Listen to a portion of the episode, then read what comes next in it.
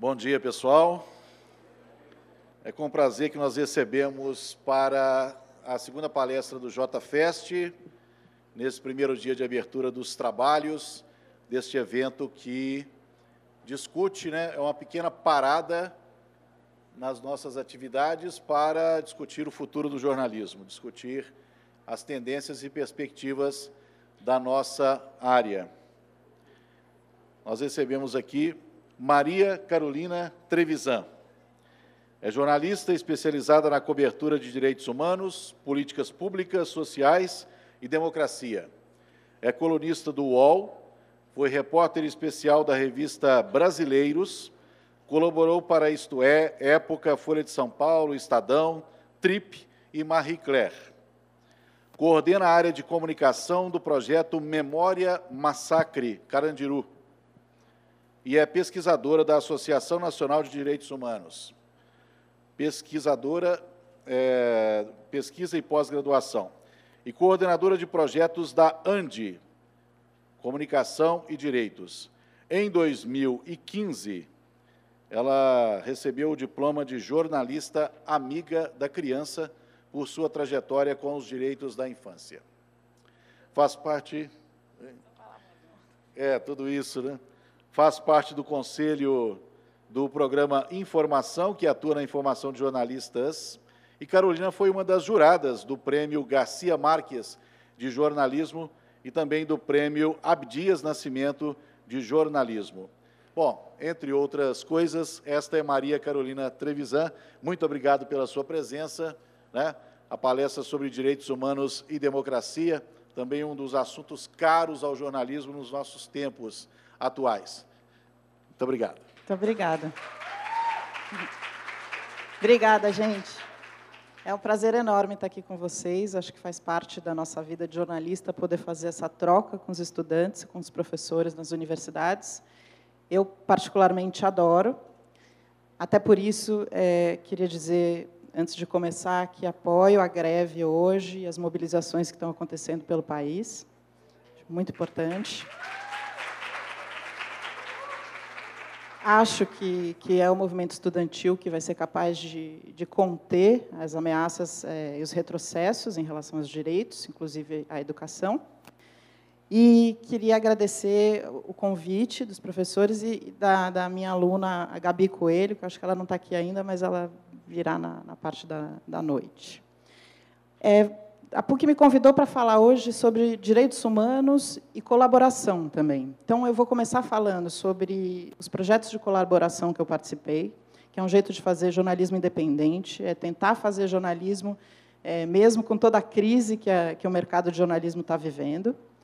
E depois eu vou falar mais especificamente sobre a questão dos direitos humanos, que sempre teve ligada a toda a trajetória da, da minha carreira. Né? Eu sou jornalista desde 97. Eu sou filha da PUC também, de São Paulo. E, e aí a gente vai, vai trocando, porque eu trouxe algumas imagens também, porque ficar só falando de direitos humanos é uma coisa cansativa e difícil. Assim. É, às vezes eu faço uma piada ou outra, mas a, o tema é duro. E eu acho que para a gente chegar no coração dos leitores e da nossa audiência, para tocar, a gente precisa falar com delicadeza desses temas. Né? Então, se vocês quiserem fazer alguma intervenção no meio, por mim, eu acho legal, porque é muito extenso o tanto de tema que a gente vai falar, tá bom? Se não, se vocês quiserem deixar para o final, anota para não esquecer né, no final. É, não sei quem conhece o projeto que chama Ponte Jornalismo, que cobre segurança, justiça e direitos humanos. Alguém já ouviu falar? Bom, uma pessoa. É, a gente fez esse projeto em 2013 porque a gente queria mostrar como é que você pode fazer uma cobertura de segurança pública, especificamente segurança pública, mostrando, sem fazer um programa policialesco, sabe, como aparece na televisão, sem pedir que a polícia mate aquele vagabundo, blá, blá, blá, blá. Então a gente queria fazer um jornalismo de qualidade e mostrar como é que mostrar para os leitores como é que isso pode ser feito, né? Então a gente juntou um grupo de jornalistas é o jornalismo colaborativo. Todos nós éramos é, jornalistas em algum outro veículo, veículo comercial, mas que não dava tanta importância para a questão da segurança pública quanto a gente gostaria. Então, a gente juntou um grupo de jornalistas profissionais já com bastante experiência nessa área, como, por exemplo, a Laura Capriglione, André Caramante, Bruno Paes Manso, é, eu estava voltando de uma temporada fora das redações, trabalhando em áreas de extrema pobreza do Brasil, que eu fiquei por 10 anos antes de voltar, dando aula sobre como cobre direitos humanos. Eu queria fazer a reportagem para ver se dava certo isso que a gente está falando. Será que, quando a gente faz uma, uma reportagem sobre esses temas, que geralmente são tratados de maneira sensacionalista, com qualidade, será que as pessoas escutam mais? Será que a gente consegue mudar o pensamento das pessoas? Será que a gente consegue chamar a atenção dos governantes para, para determinados temas? E aí o que aconteceu? Uma das grandes reportagens que a gente fez foi essa que eu vou mostrar para vocês agora, é, que era o seguinte: um, a gente, assim, muito importante você estar próximo dos movimentos sociais para poder compreender as questões ligadas aos direitos sociais e humanos, né? Tinha feito uma Chique isso aqui, né, gente? Eu vou ficar aqui, então, que é mais chique. Tinha feito uma entrevista com o Emicida, que é aquele rapper, né? E a gente tinha falado de racismo, né? E aí a gente ficou próximo, porque foi uma entrevista muito legal. Assim. Então, ele contava, por exemplo, que a primeira vez que ele sofreu racismo na vida dele foi na escola. Ele não tinha consciência disso, mas ele tinha sete anos, e na escola as professoras procuravam na cabeça dos alunos se tinha piolho mas não tocavam na cabeça dos meninos negros. Ele não percebeu que isso era racismo, ele percebeu anos depois, por meio do rap, do Racionais, que aquilo era racismo. Então a gente ficou próximo, e aí eu soube que ele participava de um movimento de moradia, é, que é esse movimento que a gente vai mostrar agora, que é, é, morava num, num prédio lá em São Paulo, que é um prédio abandonado no centro de São Paulo, que moravam 200 famílias. Esse prédio estava há 20 anos, sei lá, um tempão sem ninguém morando. Eles entraram, reformaram o prédio, o movimento de moradia, e passaram a viver ali. E o prédio, eu visitei antes, estava super bonito, estava realmente, estava pintadinho, estava cuidado, estava limpo. Eram pessoas que ganhavam muito pouco dinheiro, não tinham condições de pagar um aluguel e, por exemplo, ser gari, né? Então, essa é uma realidade que a gente tem, que a gente sabe que existe. Os movimentos de moradia fazem isso. Então, não é que eles estão invadindo a, priva a, a propriedade privada, mas eles estão ocupando espaços que estão ociosos. Né? Isso, na lei, chama função social da moradia. Isso existe e não é ilegal, como o, o atual governo quer, quer mostrar. Né? Se, se aquele imóvel está sem gente morando e tem gente que precisa morar em algum lugar, é, ocupar e não invadir, porque a escolha das palavras é muito importante, é, é dar função social para aquele lugar. E aí, uma das estratégias que a gente usava no jornalismo é, colaborativo era a seguinte: como a gente faz para furar os grandes meios? Porque a gente só vai conseguir alcançar uma audiência maior a, gente, a hora que a gente dá o furo. A gente pensava isso. Isso é, isso continua sendo. Quando você tem uma boa reportagem, ela fura várias bolhas e vários é, veículos. Então, pela primeira vez, a gente conseguiu estar dentro de uma, de uma ocupação no momento em que a, a PM ia retirar à força os moradores. Então, a gente fez de dentro essa reportagem. E, com isso, a gente conseguiu ganhar uma visibilidade. Eu vou mostrar para vocês, para vocês verem que forte que foi aquele momento. Né? A gente chegou é, 5 horas da manhã lá, que a polícia ia chegar cedo também. É, e aí eu me apresentei nesse momento, né, sempre com identificação de jornalista, fui me apresentei para o comandante da operação e falei, olha, tem dois jornalistas que estão dentro da ocupação, eu estou aqui fora com esse outro fotógrafo, tem gente que está recebendo as informações pelo Telegram, que é o meio mais seguro de mandar é, mensagem, e a gente vai estar tá reportando o que acontece aqui. Aí ele falou assim para mim, esses dois repórteres que estão lá dentro estão com colete à prova de balas? Então começou assim. Ele começou tentando intimidar a gente. Eu falei, não estão, mas eles estão com câmera, estão com celular. E a gente está em contato sem parar. Então vou mostrar o que aconteceu.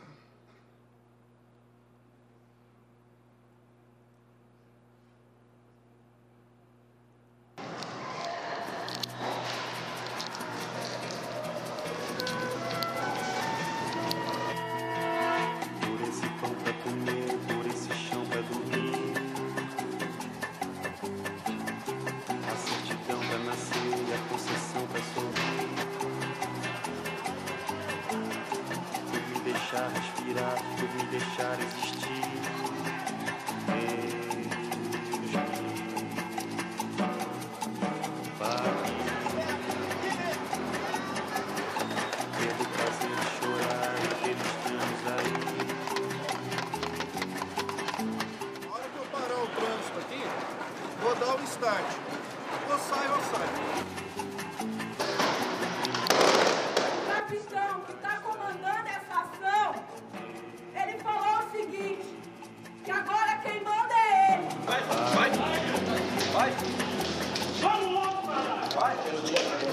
Vai, meu!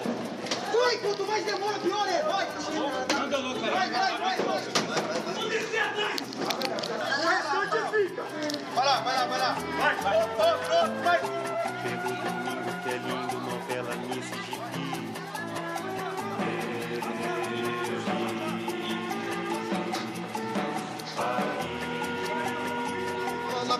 houve negociação, né? A gente tentou amenizar um pouco para não ter esse conflito que nós tivemos aqui. Tira a mochila, tira a mochila! Tira a mochila!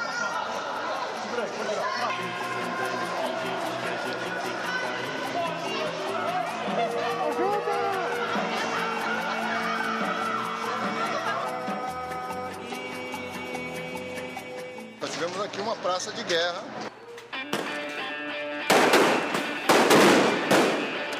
Nossa luta hoje não é porque a gente quer destruir a, a, a prefeitura, a gente não quer destruir, a gente quer chamar a atenção que tem muita gente que não tem para onde ir.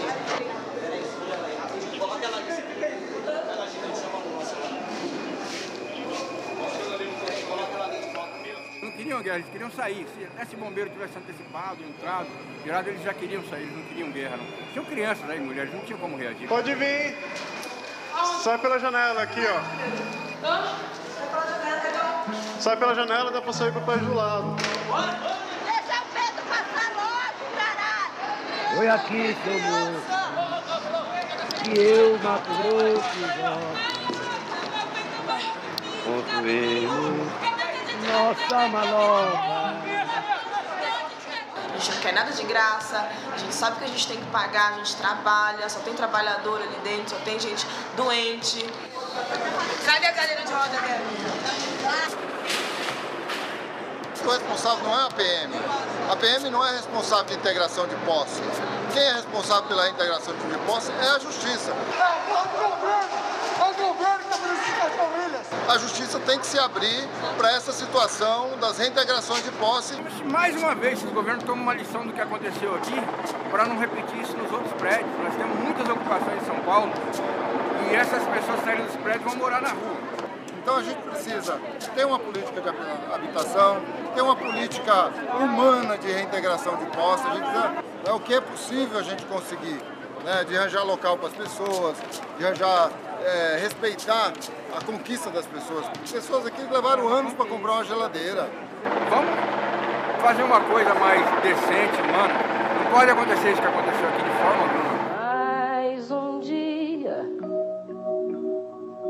nós nem pode se lembrar. Veio os homens com as ferramentas,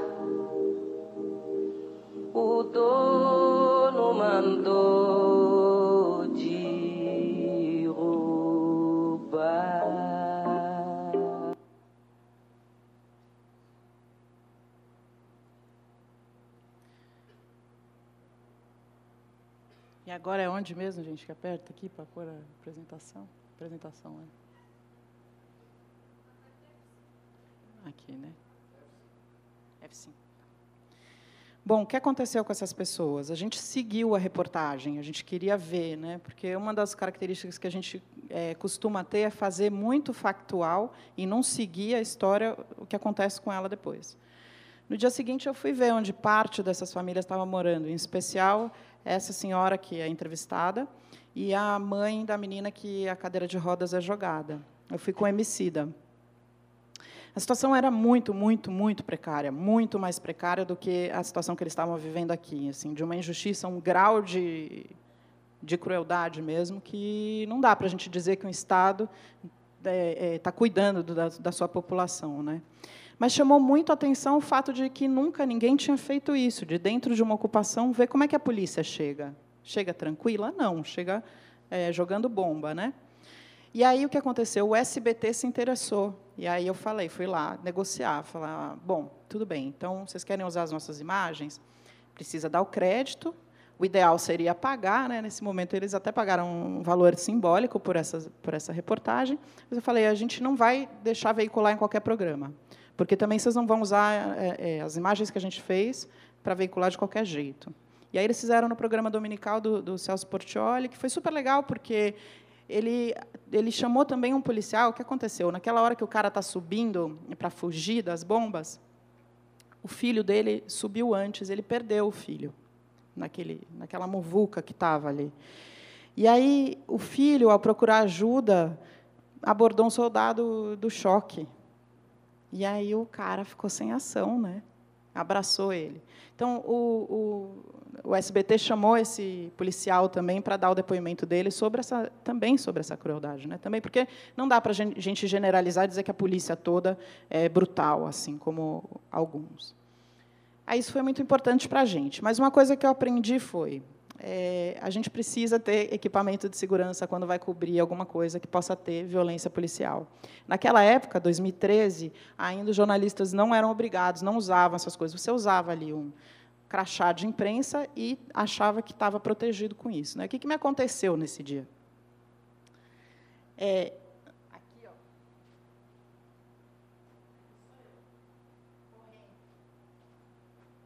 O que aconteceu? É, na hora que começaram as bombas, eu entrei num caminhãozinho desses de mudança que tinha ali, junto com uma outra fotógrafa da Folha e tal.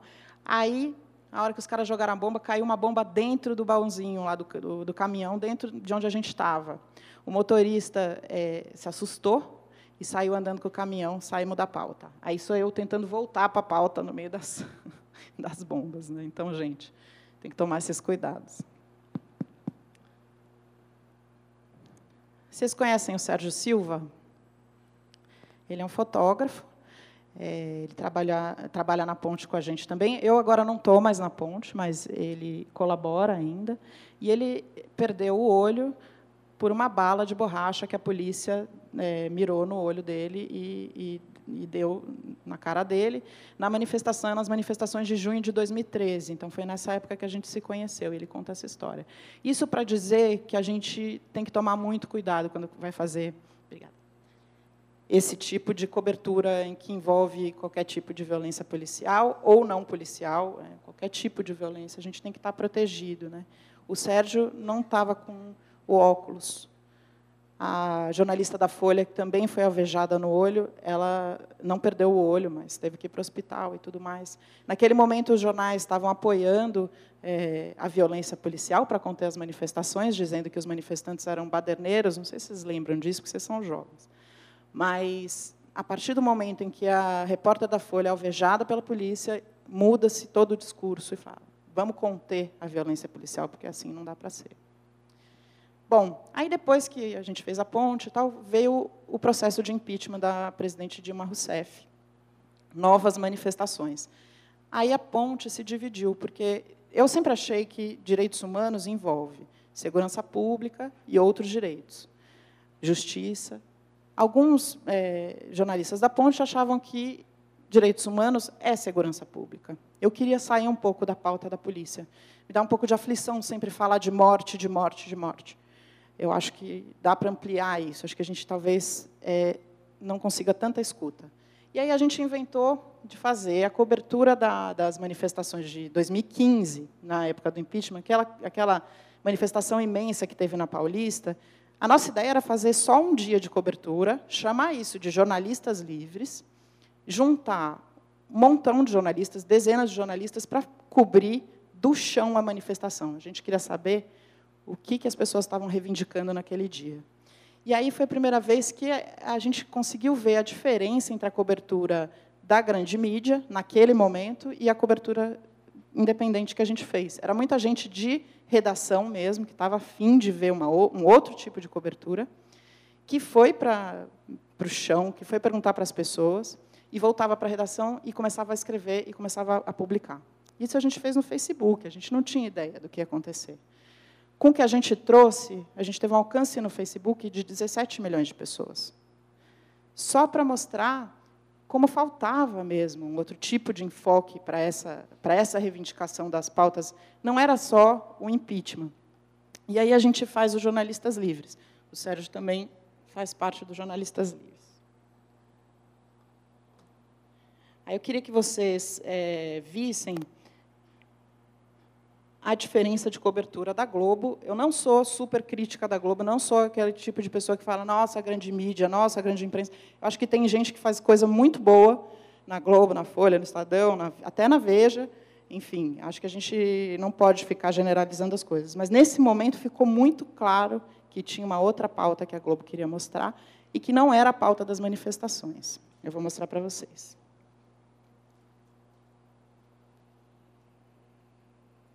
Ao lado de figuras que comparecem ao lado do povo, figuras de destaque do mundo político brasileiro, que vieram trazer a sua solidariedade ao povo de Santos.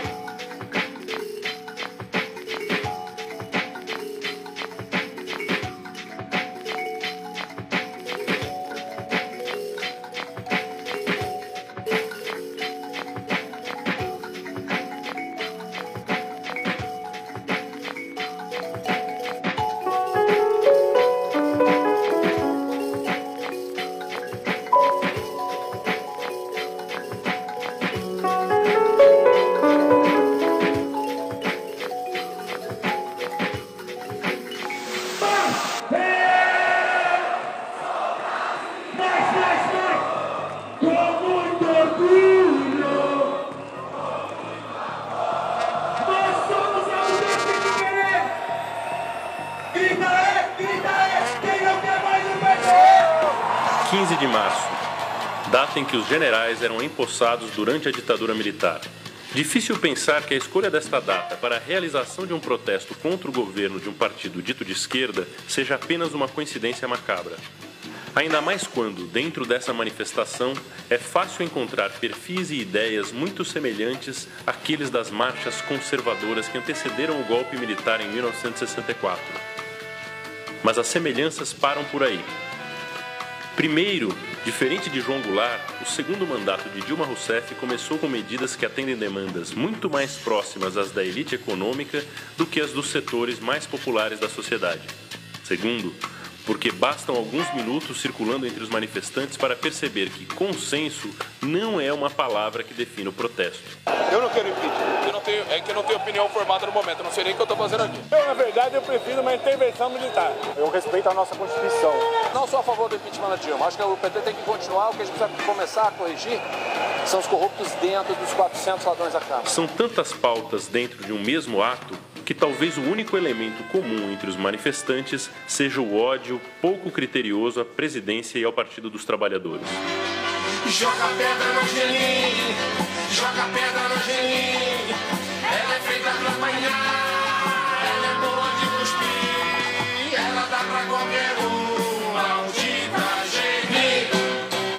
Diferente de 64, os partidos de oposição tiveram uma atuação discreta. Evitaram a presença de suas lideranças de maior peso, mas patrocinaram os atos com medidas pontuais, na esperança de amplificar o volume da manifestação. Coube então a grande mídia sobrepor aos múltiplos discursos uma ideia única. A narração dos fatos foi abandonada para dar lugar a uma retórica muito familiar. 20 mil pessoas participam do protesto. 6 mil manifestantes até esse momento. Agora essa multidão tem 15 mil pessoas. Agora são 30 mil manifestantes. O ato pede a saída da presidente Dilma Rousseff. O brasileiro vai continuar a partir de agora pacífico, mas nunca mais um povo passivo. Eles venceram. E o sinal está fechado para nós, que somos jovens. Sua menina na rua é que se fez o seu braço, o teu lábio e a nossa voz, Brasil. Acorda, Brasil!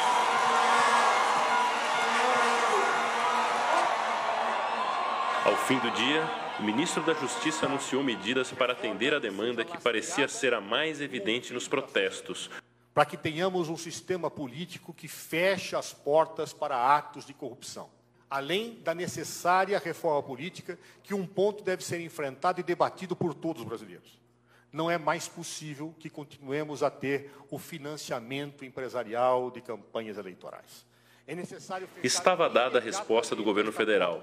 De fato, atende a um sentimento presente nas manifestações, tanto do dia 15 quanto do dia 13, mas certamente contraria as intenções da mídia corporativa e seus anunciantes. Resta saber quais serão os próximos movimentos das personagens da trama e descobrir se estamos assistindo a uma outra novela ou a um remake do folhetim mais macabro de nossa história.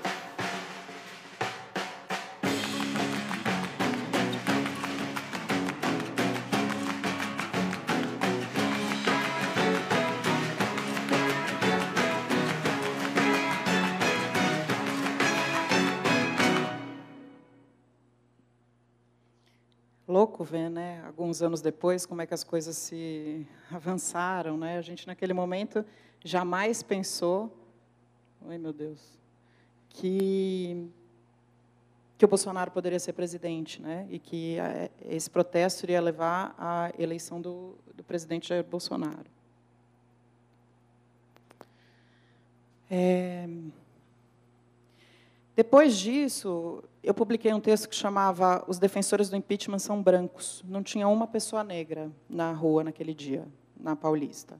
E aí a gente fez uma foto bem grande, bem enorme, e aí mostrava milhares de pessoas e nenhuma pessoa negra. Quando eu fui perguntar o que, eles pensavam sobre as pautas que interessam a população negra, por exemplo, as cotas raciais, o genocídio da juventude negra, é, eles não estavam preocupados. Eu não tenho opinião formada sobre isso. Ou seja, tinha ali, no, no, nesse protesto, um viés contrário anti, ao PT, é, antipetista, que foi um dos aspectos que elegeu também o presidente Bolsonaro. E acho que isso é muito importante a gente ter como pano de fundo para poder cobrir política e direitos humanos, que é o que eu faço hoje no UOL. Né? Eu depois saí dos jornalistas livres, né? Foi bem importante esse momento e tal, mas eu queria fazer jornalismo na grande mídia. Eu queria conseguir furar as bolhas, porque aqui a gente estava falando para os para os que já eram nossos seguidores, né, para quem já é de esquerda, enfim. Eu não queria ser taxada como jornalista militante. Isso não interessa para a gente. A gente pode ser militante de tudo, de tudo que a gente quiser na nossa vida pessoal. Mas no jornalismo a gente tem que defender as qualidades de uma boa reportagem. Né? O que é uma boa reportagem? Ela tem que ter pluralidade, ela tem que ter contexto, ela tem que trazer história, ela tem que é, falar sobre legislação, ela precisa estar em contato com as pesquisas mais novas sobre aquele determinado tema naquele momento, e ela precisa ter escuta. A gente precisa contar a história das pessoas para mostrar o que, que acontece nesse país. Porque aí, assim, a gente consegue, de novo, vou falar essa frase, porque ela é importante, tocar o coração das pessoas para que alguma mudança aconteça.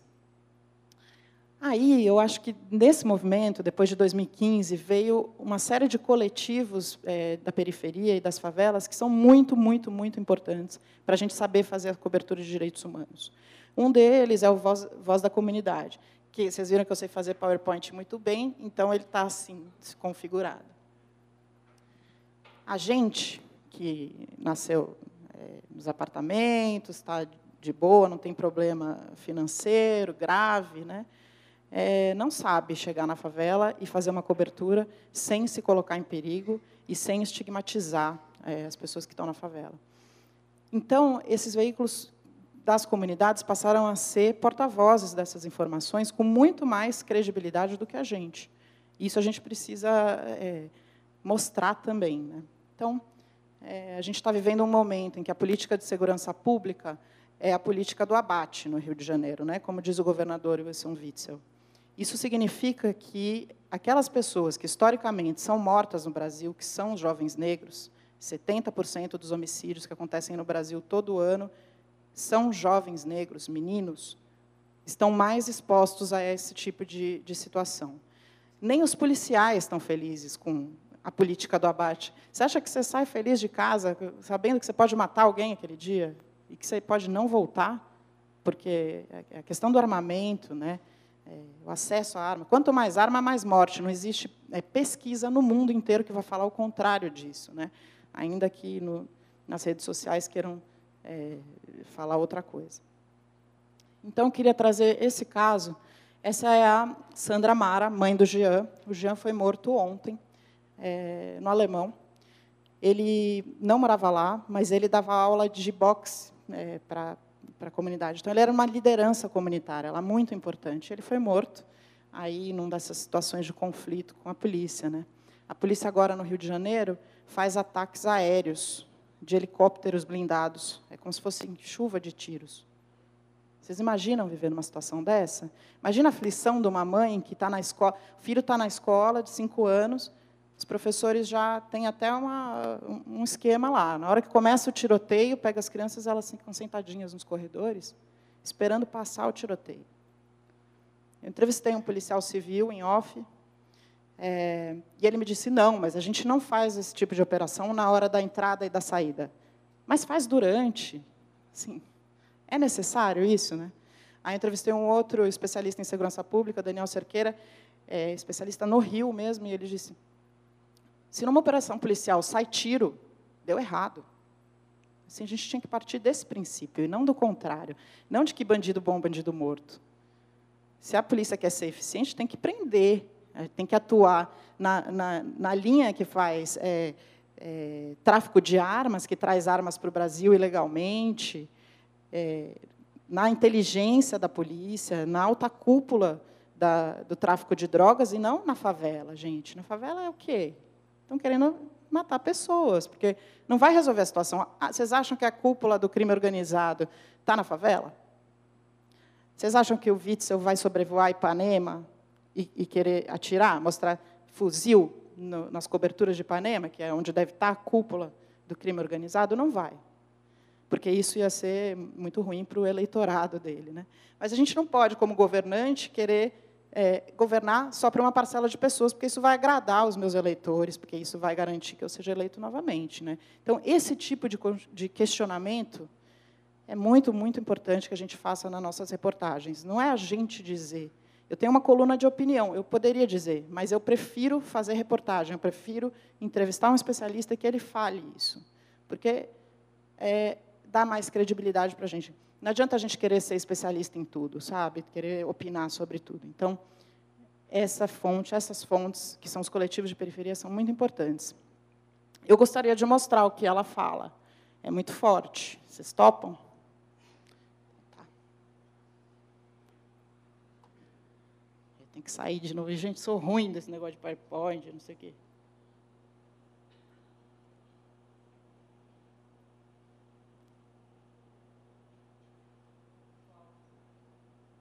Será que vai sair o áudio? Vou pôr play. Quando a polícia dele vai acabar, parar de matar o meu filho, os filhos da gente, e vai prender bandido, quando eles vão parar de matar? É isso que eu quero saber. Pergunta pro Vixon. Acho que a gente. Tudo bem. Quando que a polícia deles vai parar de matar os trabalhadores, pai de família? Meu filho era pai de quatro filhos. Quem vai sustentar o filho do meu, do meu filho? Esses infelizes, todos eles. É polícia, é governador, é político. É tudo a campana de canalha. Manda a polícia ir pra rua matar. Matar! Eu sou filha de polícia! Como é que a senhora ficou sabendo da morte do seu filho? Meu filho, outro, foi me levando.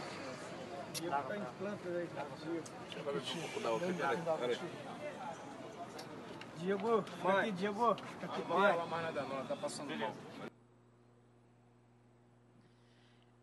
Às vezes a gente tem que escolher o que, a gente vai mostrar. Né? Essa é, é, é muito contundente, essa fala, essa imagem, né? uma mãe fazendo essas declarações são super fortes. Né? É, e ela começa a passar mal. É claro que, naquele momento, as pessoas que estavam entrevistando ela não estavam se colocando como urubus. Deve ser muito ruim a hora que o teu editor manda você ir no velório fazer uma entrevista com a mãe. Não sei se vocês viram no, aquele massacre que teve em Suzano, numa escola lá em, em, em São Paulo, é, o repórter correndo atrás da mãe do menino que matou outros meninos na escola, querendo que ela desse uma declaração. A mulher estava numa situação de absoluto desespero, né? o filho acaba de se matar e matar um monte de gente.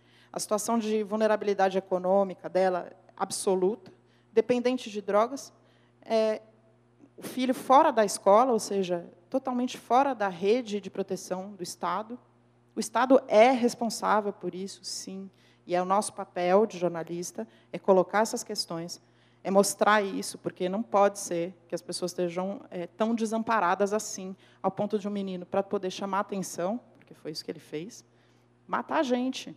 É a característica desses meninos que fazem é, esses ataques em escolas, primeiro são meninos, sexo masculino, segundo, é, to totalmente isolados da, da sociedade, né? então conseguem com isso um, uma tensão. Isso é muito grave também. Então, a gente tem que ter muito cuidado o que a gente escolhe mostrar. Não dá para mostrar o desespero de uma mãe só porque isso vai me gerar uma puta audiência na televisão. Para quê? Então, agora eu vou mostrar para vocês quando que é importante a imagem de certas situações de vulnerabilidade de direitos humanos. Opa, espera que eu errei. Como que é? F5, né?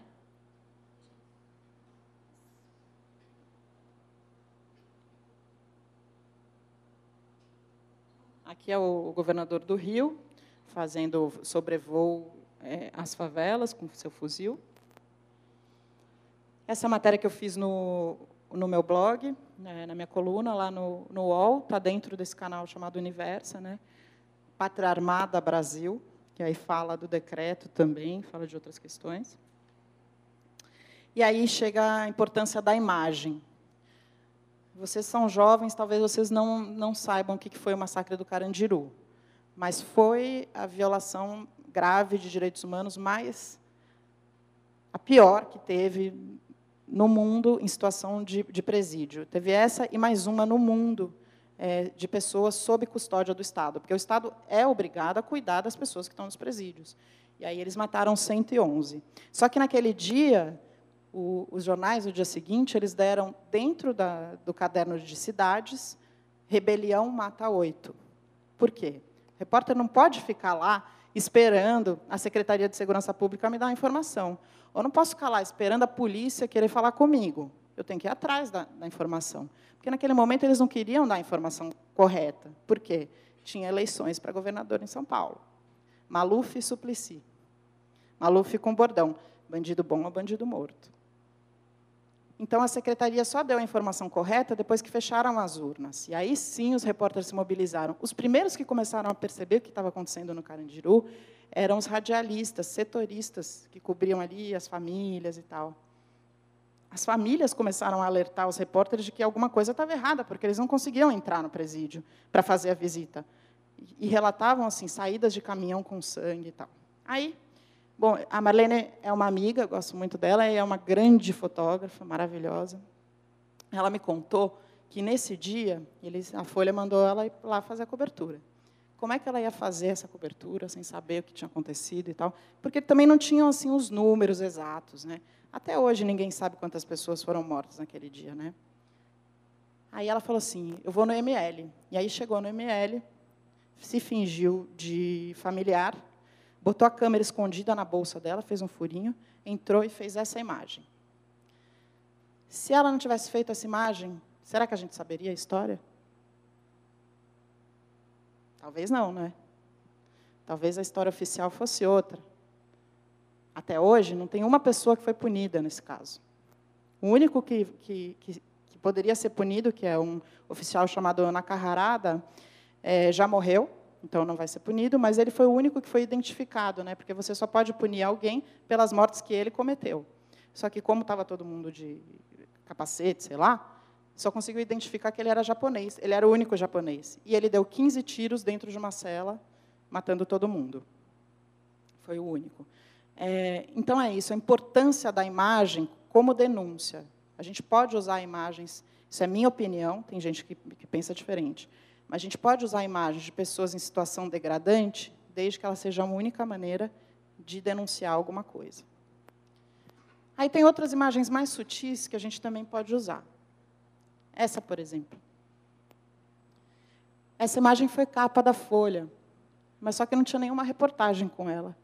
O que, que é? Intervenção militar no Rio de Janeiro, as crianças convivendo na altura das metralhadoras, sei lá como é que chama essa arma aí do, do policial.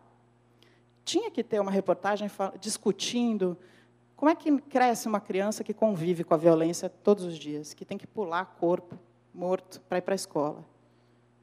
Que o policial aborda as pessoas é, sem ter motivos para quê, né? Eu vou te abordar porque você mora na favela, você é pobre, você é negro, como fizeram né, na intervenção. Mas é uma imagem muito importante, de qualquer forma. Então, por isso eu trouxe ela para cá. Aí, o Exército vai, então, porque agora eu vou entrar um pouco nessa área de segurança pública. Né? O Exército, então, vai, é, anuncia nas redações, manda um release, que vai começar a intervenção militar. E aí fala, o Exército vai fazer um cerco às favelas. E aí faz o primeiro cerco à favela da Rocinha. Aí a gente, em vez de pensar, fala assim, cara, mas cerco, cerco não é uma palavra, um jargão usado pelo Exército quando ele vai cercar algum lugar e matar o inimigo, né? porque em guerra é permitido matar. Aqui no Brasil não é permitido matar.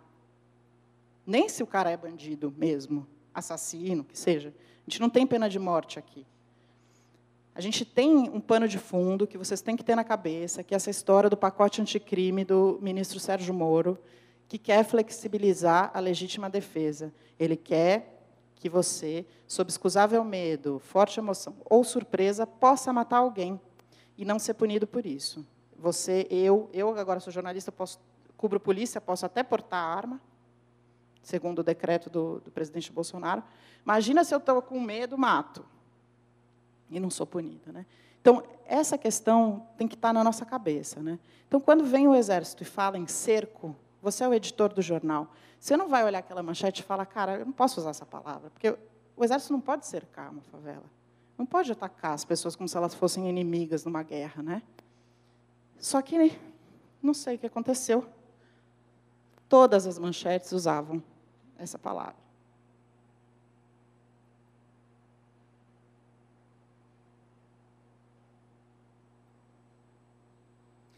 Como é que a gente faz, então, para fazer uma cobertura é, que sobre segurança pública, sobre presídio, sobre é, a questão do bandido, é, sem estigmatizar, sem piorar esse sentimento de ódio que tem. Né?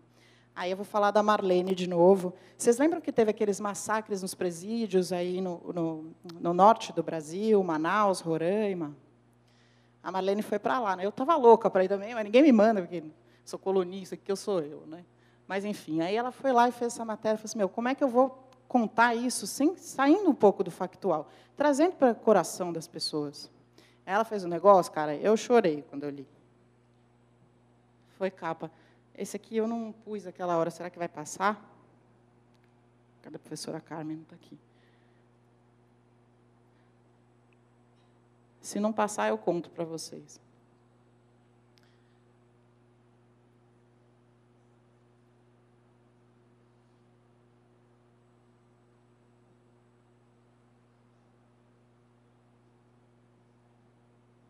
Ela identificou, junto com outro jornalista chamado Rubens Valente, um, um homem que estava preso provisório, porque o nosso país é o seguinte: 40% da população prisional é preso provisório.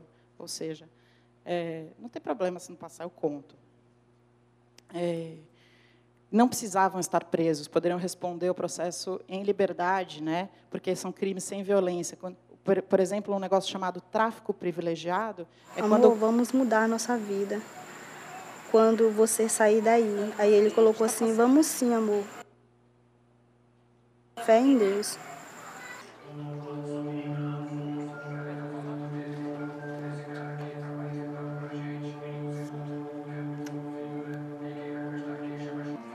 Esse é o homem que eu estava falando. Deixa muita saudade. Deixou três filhos pequenos. Amor, acho que vão matar a gente aqui hoje. Tá tudo estranho. Se for eu, amo vocês todos, amor. Tá estranho aqui. Ela trabalhava como montador de móveis, trabalhou como é, de material de construções, trabalhou também em- como pedreiro. Ele não queria morrer, ele queria sair dali. Não sei por que botaram meu filho numa ala daquela. Ele não estava condenado para estar numa ala daquela. Trataram meu irmão assim, jogaram lá e pronto. Desejar um feliz ano novo para todos aí. Esse ano não foi tão bom, né? Esse final de ano para todo mundo, mas espero que no próximo eu vou fazer acontecer tudo. E tudo vai ser melhor, vai ser diferente. Porque ele caiu lá por causa de droga. Muita gente cai. E alguém sai vivo. Por que meu filho saiu, não saiu vivo pela primeira vez, né? Que ele mesmo disse. Eu saí daqui, Deus me tirar daqui vivo. Eu não vou fazer mais nada de errado. Eu vou viver outra vida, vou trabalhar. Porque aqui é um inferno. Eu não queria acreditar. Eu mandei pra ela, mandei pra irmã dele. Aí eu perguntava assim, diz pra mim se é o Abel, não é o Abel não, né? Aí todo mundo não queria me responder. Aí até que uma hora um amigo dele me respondeu, é o Abel André. Cortaram a cabeça dele. Ele tava com um corte profundo assim no peito, outro no braço, que ele tinha um braço bem forte. Meu filho não- nunca foi bandido, meu filho nunca roubou, nunca matou, nunca fez nada com ninguém assim. Foi o primeiro erro dele, de entrar nessas coisas. Foi o primeiro erro dele e foi o fim da vida dele. Ele foi preso que dia? Dia 5 de dezembro. Gente não precisa ver até o fim, mas para contar o que, eu queria dizer para vocês. Né? Cobertura de tráfico de drogas. É, é comum aqui no Brasil prender qualquer pessoa que é identificada como traficante, não importa se ela está próxima ou não do, da cúpula do tráfico. Não importa também se ela teve algum, eh, fez algum ato de violência. Então, os aviãozinhos, os jovens, os mais jovens, são os que vão presos também, ou que são mortos pela polícia, sob essa alegação. Isso é muito grave, porque a gente tem no Brasil um dispositivo que é o tráfico privilegiado, que supõe que os tribunais de justiça podem condenar essas pessoas a penas alternativas, que não é o encarceramento. A nossa, nossa população carcerária, os presídios estão superlotados, são 700 mil pessoas. A gente é o terceiro país com mais presos do mundo. Estamos loucos. O que nós estamos fazendo? E agora vai entrar eh, essas, essas novas políticas de segurança pública que vão piorar a situação, porque querem prender mais, encarcerar mais. E o jeito que o presidente Bolsonaro fala dos presídios é como um depósito de gente que nem sequer é, é, tem direito à vida, que é o caso dessa, desse menino que eu estava mostrando agora. Né? Então, ele pode ou não ter uma relação com o tráfico, a gente não sabe, porque ele ainda estava sendo investigado, a situação, ele era um suspeito, mas aí a Marlene conseguiu achar a história, e a história é, meu amor, as coisas estão estranhas aqui, se eu não voltar para casa, eu te amo. Não tem como ninguém, a pessoa não se comover a hora que lê isso, sabe? Eu acho que a gente tem, então, o dever de mostrar o lado humano da, dos direitos humanos. A hora que a gente vai fazer esse tipo de cobertura, a gente tem que ter o olhar para a questão sensível, senão a gente não vai ultrapassar é, a questão da violência. A gente vai estar reforçando um estereótipo e banalizando uma situação que não pode ser tolerada. Racismo, é, violência gratuita, sim, não podem ser tolerados. Né? Aí não é uma questão de liberdade de expressão, que, como o Trump quer falar lá nos Estados Unidos. E agora, gente? Ah, tá. Aí vou mudar um pouquinho de tema. Eu tenho tempo ainda? Eu nem sei, gente. Nem vi aqui. Até que horas a gente pode? Ninguém marcou, então vou falando, hein? Tá bom. É, direitos da infância, né? Também muito importante que a gente tenha cuidado para fazer esse tipo de cobertura. Quando eu comecei o blog, em 2017, teve essa denúncia. Tem um menino num presídio agrícola do Piauí que foi encontrado embaixo da cama de um estuprador durante é, a, o horário lá de rescaldo que eles fazem né, no fim do dia de visitas. Quem era esse menino? No primeiro momento, toda a imprensa achou isso, é, que isso poderia dar muita audiência e começou a falar que, ah, por causa do estuprador, então que provavelmente ele estava é, sendo abusado por esse presidiário. Aí eu comecei a apurar e não era verdade. O menino estava numa situação tão, tão grave de vulnerabilidade que ele não tinha, é, ele foi visitar o pai e ele não tinha força para voltar para casa. Então o pai falou: fica aqui que amanhã você dorme, amanhã você volta. É, porque ele estava embaixo da cama desse, desse estuprador, que era o padrinho dele. Porque ele dava comida, arroz e feijão para o menino. Ele ia para o presídio, presídio comer. Olha a gravidade dessa situação. Depois eu fui descobrindo, então, essa, essa, como era a família do menino, que ele, eh, a mãe tem problemas mentais, os meninos estão fora da escola. Aí, com isso, com a reportagem, teve uma é, repercussão, e aí eles foram acolhidos na escola, a mãe foi atendida também no sistema de saúde, eles voltaram a integrar o mapa é, de garantia de direitos do Estado. Então, o jornalismo serve para isso, para a gente fazer denúncia, apontar caminhos, e que aí o Estado é, possa agir de alguma maneira sobre essas questões. Né? Só que a gente não tem domínio sobre toda a pauta. Então, eu fiz o negócio com puta cuidado, usei as palavras tudo certinho, para não estigmatizar, não sei o que lá. Os caras botaram na home do UOL, na hora que foi na home do UOL, foi com essa foto.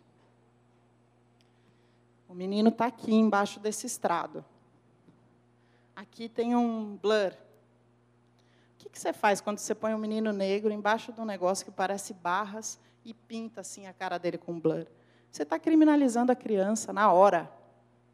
Aí tive que ir lá conversar na home, falar, gente, não pode, porque é um menino, não sei o quê, não sei. Mas direto tem esse tipo de situação. Então tem essa, por exemplo, essa. Adolescente em conflito com a lei. Você evita usar a palavra menor, porque menor já tem todo o estigma do menino é, infrator. Né? Então você usa adolescente em conflito com a lei. É imenso? É imenso. Não vai caber na manchete? Não vai. Então, acha um outro jeito de falar o que você quer falar. Mas não usa menor, porque você vai estar criminalizando alguém que você nem sabe se é culpado. Muito menos botar assim de costas. Que é isso, gente? Enfim, acontece. Também não poderia. Então, não ponha. Mostra um detalhe do, do, da mão. Vou mostrar agora. Esse caso da Veja é muito emblemático, né? Vocês lembram dessa capa? Esse aqui é o caso da menina que foi sofreu um estupro coletivo no Piauí, uma cidadezinha do Piauí.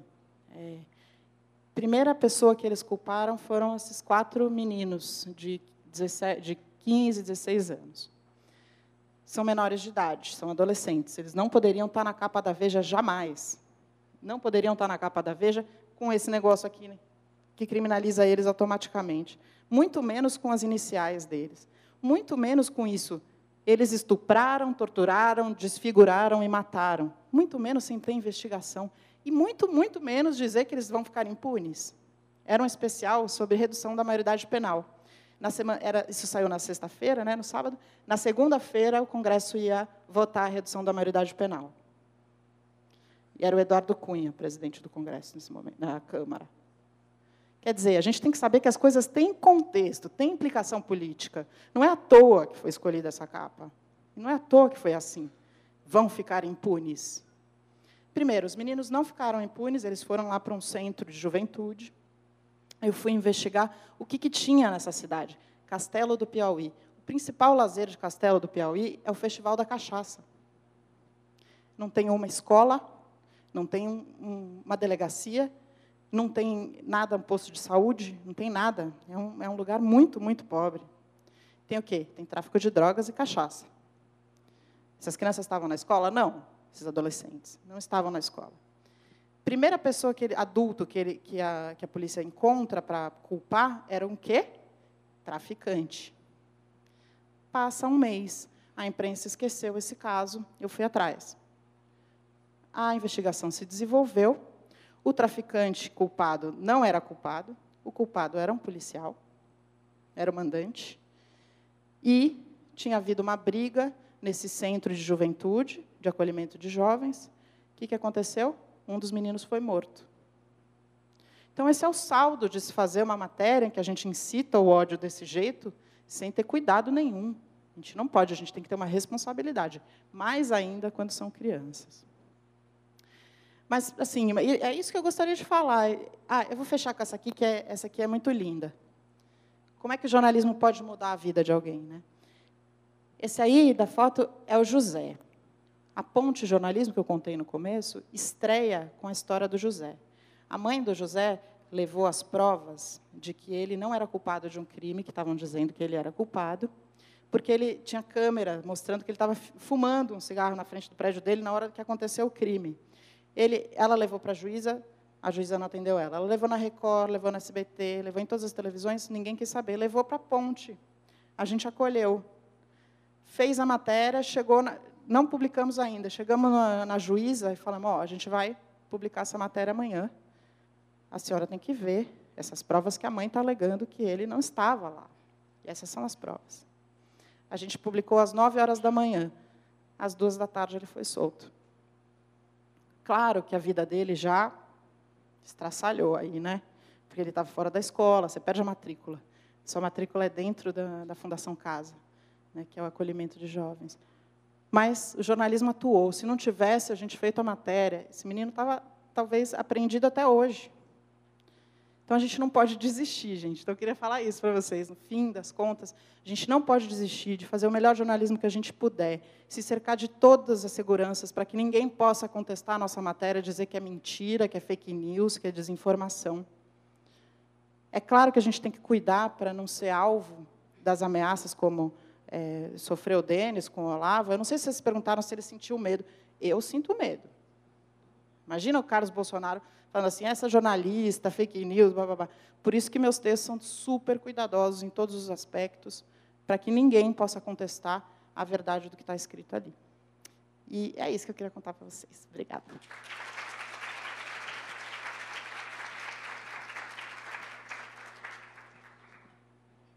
Maravilhosa, fiquei até emocionada.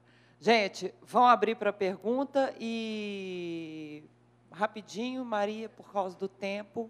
Infelizmente, também queria ficar aqui horas. Vamos ver se a gente junta as perguntas e você responde todas? O que, que você acha?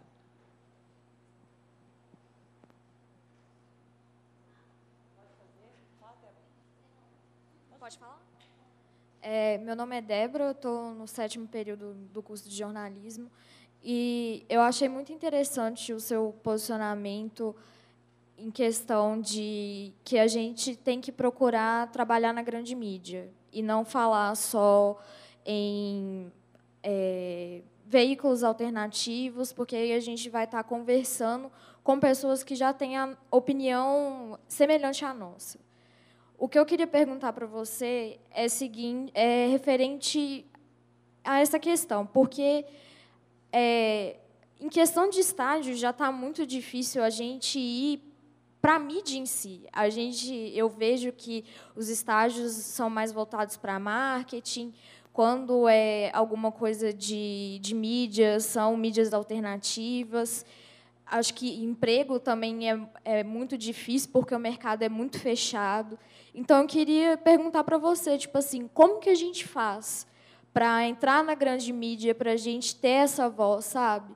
Porque eu acho que realmente é um posicionamento que a gente tem que ter, porque ficar fechado na nossa bolha não é um posicionamento que a gente deve é, ficar para sempre, porque senão a gente não vai ter mudança, a gente vai estar sempre discutindo as mesmas coisas com as mesmas pessoas e não vai estar impactando ninguém. A gente não vai estar é, conseguindo novas pessoas para a nossa luta. Então, eu queria saber de você como que a gente faz para conseguir esse espaço na grande mídia, é, num mercado que é tão fechado, que é tão difícil de se conseguir é, um lugar?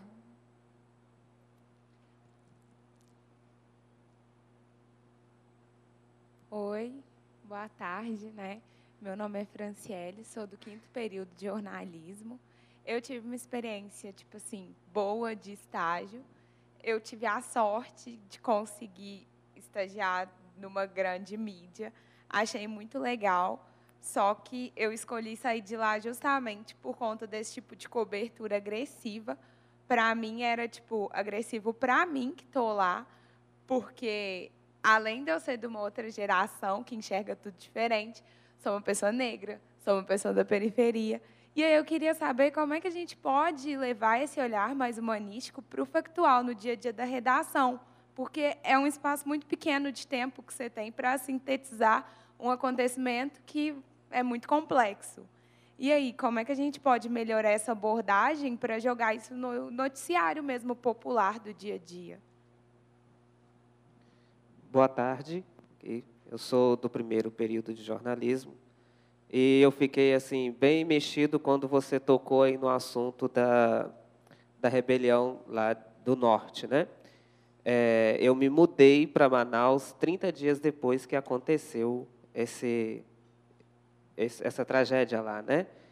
E, e eu, eu me, me revi lá na cena quando você começou assim a contar e aquele mesmo quadro social, né? Quando você vai é, olhar para a situação lá local, você não tem o um mínimo de saneamento básico, não tem um mínimo de educação, escolas, muitas crianças jovens nas ruas, né, porque eles não têm escola para estudar, eles não têm um espaço de lazer, não têm incentivo ao esporte.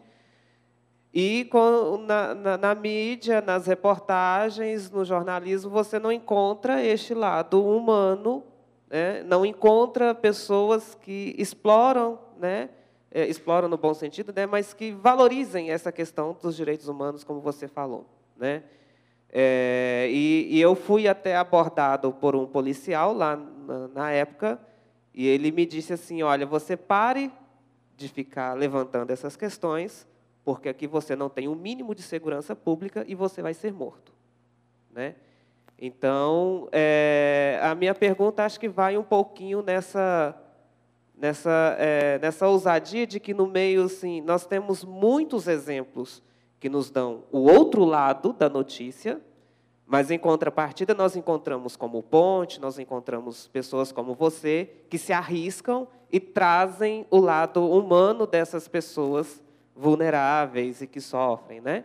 Então eu acho que é, Acho que a pergunta está um meio, está um pouco nesse caminho, né? Como que a gente pode continuar é, ou pode arriscar em trazer este lado para o jornalismo? Obrigada, gente, pelas perguntas. Bom, eu acho que dá para responder as três junto. Débora, né? Como você chama? Franciele? Jonathan. É, bom, eu faz 20 anos, né, que eu sou jornalista, um pouquinho mais.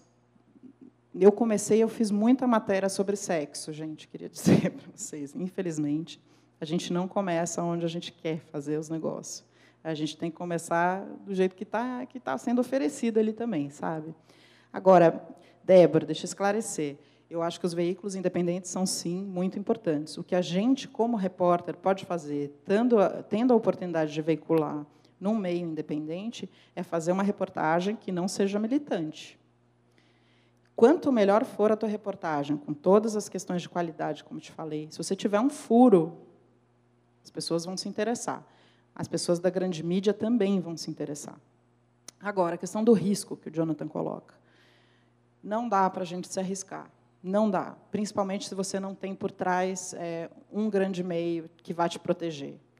O que, que eu falo para os jornalistas é, quando, quando eu estava nos Jornalistas Livres e quando eu estava na Ponte, os jovens jornalistas com quem eu conversava, ou com os meus alunos nos cursos que eu dou. Gente, primeiro você não vai sozinho fazer uma pauta que é perigosa. Não vai se meter num lugar que é perigoso sozinho. Você não vai é, fazer uma cobertura de violência policial sozinho. Você vai em dupla, como mínimo. Fora isso, você tem que ter alguém atrás sabendo, alguém na retaguarda tua sabendo onde você está, que você vai ficar mandando informação o tempo inteiro. As coisas que eu faço, Jonathan, são coisas que eh, são corajosas e tal, mas eu tomo cuidado, porque eu tenho dois filhos também. Eu tenho medo, sim. Então, o que eu tenho? Eu tenho alguns protocolos de segurança que eu sigo, e eu tenho um negócio no meu celular que é um botão de pânico. Se alguma coisa me acontecer, eu aperto esse botão de pânico, três pessoas vão receber é, esse chamado do pânico, vai começar a gravar e enviar é, a minha localização. Então, para o caso de acontecer alguma coisa muito grave, ter que chegar nesse ponto, é, tem o botão de pânico. Fora isso, tem os protocolos da Anistia Internacional de, de, defensores de direitos humanos, que eu sigo alguns deles, que é não passar sempre no mesmo lugar. Parece uma paranoia, né? parece uma loucura. Não é, são cuidados que a gente tem que ter. Meu editor sabe onde eu estou, se eu vou fazer tal cobertura, o que, que eu estou falando sobre o que essa semana. Tal. Ele sabe, a redação sabe onde eu estou, sabe me localizar. Então, não dá para a gente abrir mão da segurança. A gente não quer repórter preso nem morto. A gente não pode ser notícia. A notícia é, é o nosso, nosso trabalho, não é a gente. Então, cuidar com isso é muito, muito fundamental. Se você está com medo, não vai, cara. Eu, assim, tanto é que quando eu falo para os jovens repórteres assim, tá, tá numa cobertura onde tem o choque, né? Você tem que saber identificar quais são as polícias que estão presentes naquela manifestação. Então, se tem policial do choque, que lá em São Paulo é a polícia mais violenta, o sinal é a hora que ele levantou o escudo, você sai correndo para o outro lado, não vai lá tirar foto. Eu acho isso, né? Tem gente que acha diferente. E para falar sobre o que a Franciele está falando, uma coisa muito importante que você precisa saber que você precisa ter dentro de você a hora que você for trocar ideia nos grandes veículos que te chamam para trabalhar. Eles precisam de gente da periferia que sabe o que significa o racismo, que sabe o que significa vida vulnerável, que sabe entrar na periferia, que sabe com quem conversar na periferia. Precisam. Não dá mais para ter uma, uma redação branca, é, só de gente rica. E, assim, a gente tem já a política de cotas e a, as políticas de inclusão das universidades, a gente já tem os profissionais jornalistas jovens ainda, mas que estão chegando nas redações. Então, esse perfil, a tendência é mudar. É claro que a gente está com um governo que é prega um pouco da violência, né? Então, que os veículos vão querer também correr atrás disso. Mas é uma tendência meio que contramão do mundo, né? O mundo não está mais querendo fazer isso. E o jornalismo precisa da diversidade, precisa do LGBT, precisa. Então você tem que saber que você tem um capital que eles não têm nesse momento. Acho que vocês, quem está se formando agora, precisa saber que vocês têm isso. Isso é uma vantagem. Só que, claro, você não precisa se submeter a uma situação que, que vai te agredir. E acho que isso é uma questão de, de conversa. Se não tiver conversa, e aí é sair mesmo, né, como você falou. Mas eu queria deixar para vocês, depois eu vou passar para, as professoras, o... Tinha muita coisa para falar ainda, né, gente? Olha que exagerada. Isso aqui ó, é uma grande, é uma reportagem que eu sempre uso de exemplo positivo sobre como fazer cobertura de exploração sexual de jovens, o abuso, é, violência doméstica. É uma matéria do Marcelo Canelas, que é da Globo, ou seja, é uma grande mídia. Marcelo Canelas é o repórter que sabe fazer melhor essas coisas, é jornalista amigo da criança, e ele fez essa matéria. Depois eu vou deixar o link com vocês para vocês verem. Essa matéria resultou, são três casos, resultou em punição para os três: um avô, um delegado e um ex-senador. É legal vocês verem depois para poder discutir em sala de aula. E qualquer coisa, vocês podem me escrever Podem me ligar, eu gosto de conversar com os alunos, tá? de acompanhar. E queria agradecer demais a presença até agora. Muito obrigada, gente.